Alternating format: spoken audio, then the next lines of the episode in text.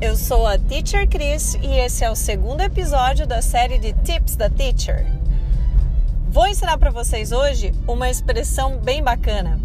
Em português, quando a gente está fazendo alguma coisa e a gente acha aquilo muito fácil, a gente diz que é mamão com açúcar.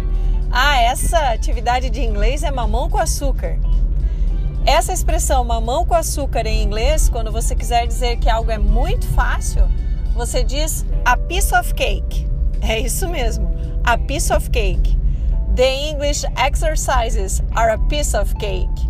Vai lá, faz os módulos de inglês que eles são a piece of cake de tão fáceis. Bye!